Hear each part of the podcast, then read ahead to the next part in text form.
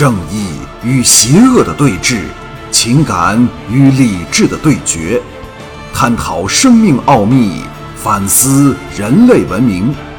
欢迎收听黄奕代表作《大剑师传奇》，由子飞播讲。第四章：大开杀戒。我在他身边跪了下来。自出生以来。我从未试过如此沮丧和悲愤。当日在行事见到父亲时，我把悲愤化作了与帝国抗争的力量。但现在这一刻，西岐走了，齐北死了。我一向也知道巫师拥有不可思议的力量，但知道归知道，岂料今天竟然以这样悲惨的方式去深刻的体会。我拿起了齐北的剑。父亲和他的血债全付在我身上，而西岐还在他们手里。我不知巫师用什么方法控制了他，只知必定与鼓声有关。难怪他如此顺从的和我换人。我将齐北的剑挂在背上，大踏步向洞外走去。洞外黑漆漆的，不闻半点人声。我心中一动。记起父亲说过一句话，他说：“巫师每逢施术之后，都需要休息一段时间才能恢复过来。”如今外面静悄悄的，这话应是不假。巫师若想追踪我们而不被察觉，只能只身追来，所以目下他极可能是单身一人。问题是，他藏在哪儿？要在这样漆黑的山林里找一个蓄意隐藏的人，真的像大海捞针。我压制着心脏的剧烈狂跳，冷静地思索以狡猾见称的巫师下一个可能的步骤。假如我是巫师，一定会走来查看我和齐北两人是否被杀。但谨慎的他当然不会只身犯险，于是他有两个选择：一是待自己复原后。但那时生还者早已远遁，所以这是下下之策。其次就是召唤歌战前来。想到这里，我的斗志又激昂起来。假如能够杀死巫师，对帝国打击之大却是非常严重。我再不犹豫，往高处攀上去，来到一块大石顶上，这处刚好俯视洞穴四周的情形。我想到巫师将西岐招走是非常高明的一招，因为如果我们没有受伤，自然会狂追西岐。那时只要他再有布置，我们便会掉进陷阱里。与巫师这种级数的凶人争斗，的确是半分也不能大意。正在这时，只听“擦”“砰”，一道青光直冲天上。在高空爆起一连数朵七彩缤纷的烟花，我心中大喜，计算着放射烟花的位置，小心地窜去，宁愿慢一点也不想巫师察觉到我的来临。在黑暗的树林里，我借着微弱的星光，悄无声息地潜行。不一会儿，我拨开了一堆丛林，向外望去，巫师的黑影站在林间一片空旷的地上。西岐就立在他的面前。巫师散垂头发，口中喃喃念着奇异的言语，叫道：“脱下你的衣服。”一阵悉悉嗦嗦的声音，西岐将全身衣服脱下，美丽的线条和肌肤在星光下闪闪生辉。我强忍着心中的愤恨，等待着偷袭最适合的一刻。果然不出我所料，巫师的声音沙哑而中气不足，显然是因为施术而元气大伤。巫师道：“乖孩子，真是难得，没有你的处女之志，我又怎能迅速复原？以后我就是你的主人。来，现在你感到很需要男人，对，就是这样。”西岐口中发出思春的娇吟，一步一步往巫师走过去。巫师的喉间发出嘿嘿淫笑，心神全被眼前美丽的女体所吸引。我蓦地弹出，手中长剑离手击去，闪电般直奔巫师的背部。巫师全身一震，待要闪开，长剑已贯背而过。他狂叫一声，向西岐扑去。我惊天动地般的嘶叫起来，死命向前。巫师将赤裸的西岐搂入怀中，透胸而过的剑刺入了西岐体内。西岐惨叫一声，和巫师滚倒地上。我已扑至巫师身后，一把将他拉起，血剑从西岐的胸口拖出来。我狂怒下，将巫师抽起，一脚踢开，同时拔回长剑。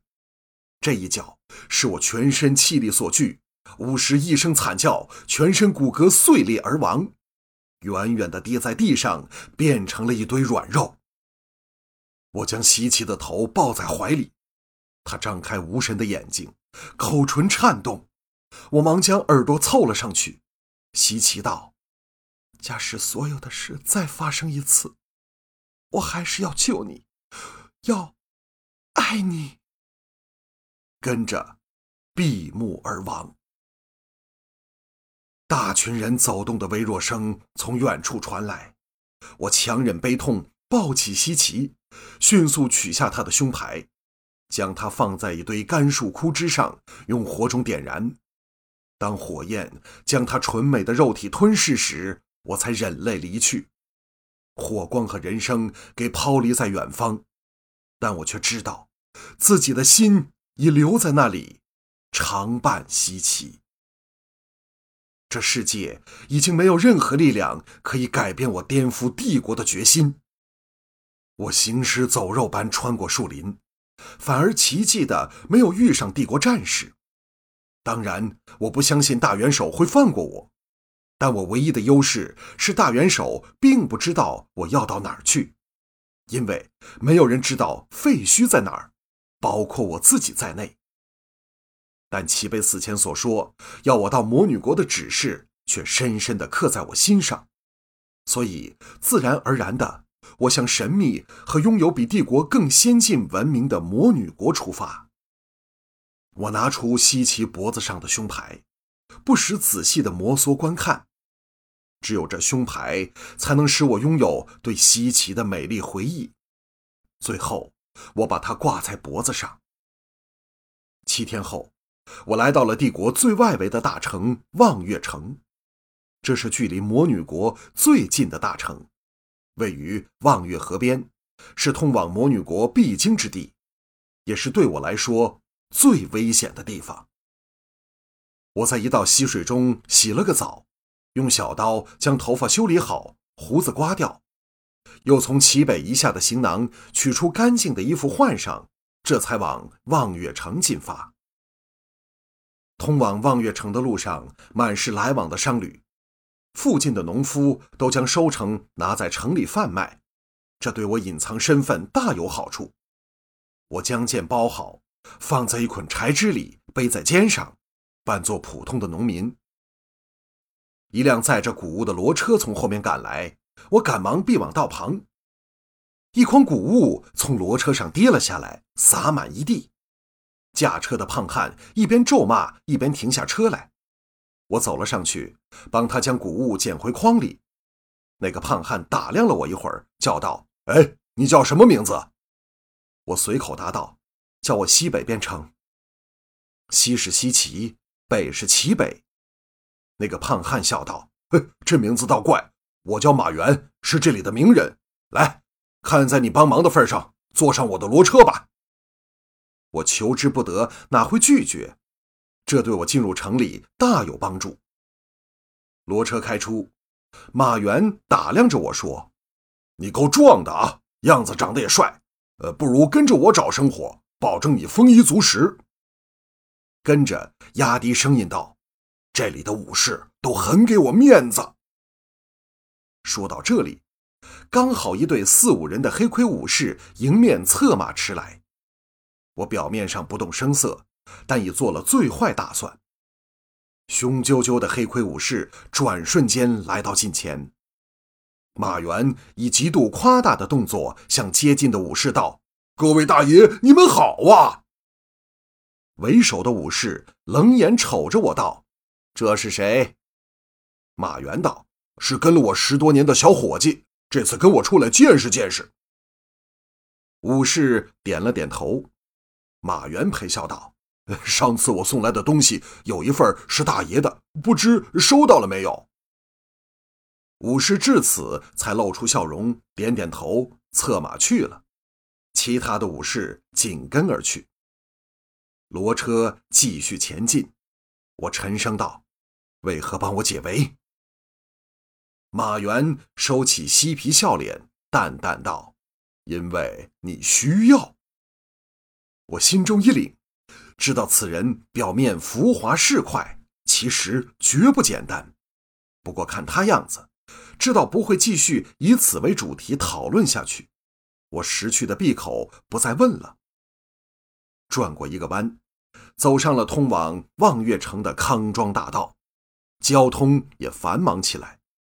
不时见到队形整齐的武士驰过，对马原都给足面子，显然他是个八面玲珑、买通上下关节的人。望月城耸立在大路的尽头，规模宏伟。圆顶的建筑物像一个个肃立的巨人，从高处俯瞰着进城的各式人等。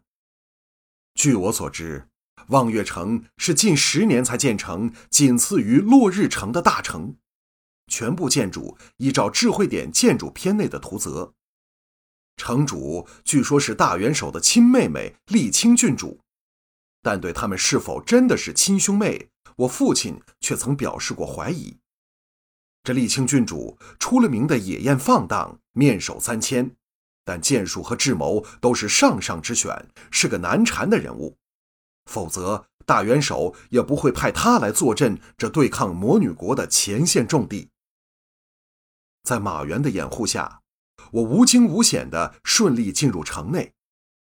城内街道纵横交错，大体上，丽清郡主的宫殿。位于占地三十多里的望月城正中心，东西南北各有一条可供十二匹马并驰的大道，其他的路就是以这四条大道作为骨干，蜘蛛网般四通八达。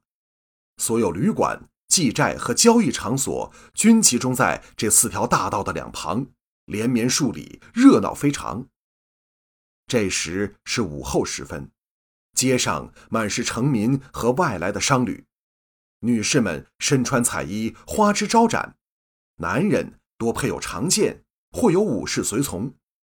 一队又一队的黑盔武士不时巡过。我想不到，连帝国一个边疆的城市也有如此的气象和规模，不禁更添压力。但再没有任何东西可以阻止我往地图上的废墟走去。为了父亲。家人，齐北还有西岐。想到他，我的心抽搐了一下。马原道：“为什么你脸色这么难看？